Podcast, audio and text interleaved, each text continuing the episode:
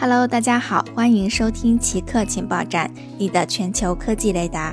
首先插播一则通知：原极客情报站已正式更名为奇客情报站，名字改变，情怀不变。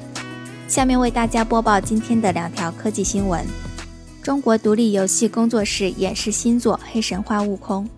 最近，中国独立游戏工作室游戏科学用十三分钟演示了他们的最新作品《黑神话：悟空》。展现了基于《西游记》神话故事的世界观，游戏表现方式则类似动作游戏《人王》和《只狼》，甚至还有类似《真三国无双》的无双乱斗，可以说融合得相当独特。但这款游戏距离发布还很遥远。开发商公布视频的一个目的是进行招聘，希望能招聘到更多的人才去帮助他们完成这款引发轰动的作品。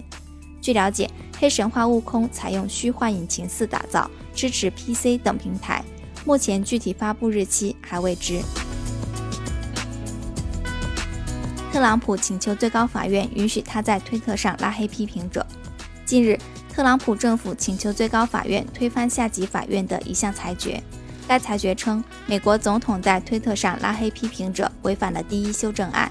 此案始于2017年，特朗普的推特账号拉黑了七个留言批评他的人。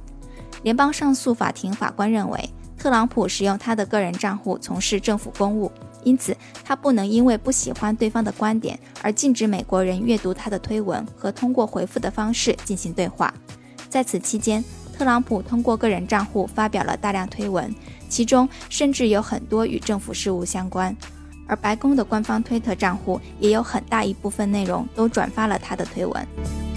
好的，以上就是本期节目的所有内容。固定时间，固定地点，我们下期再见。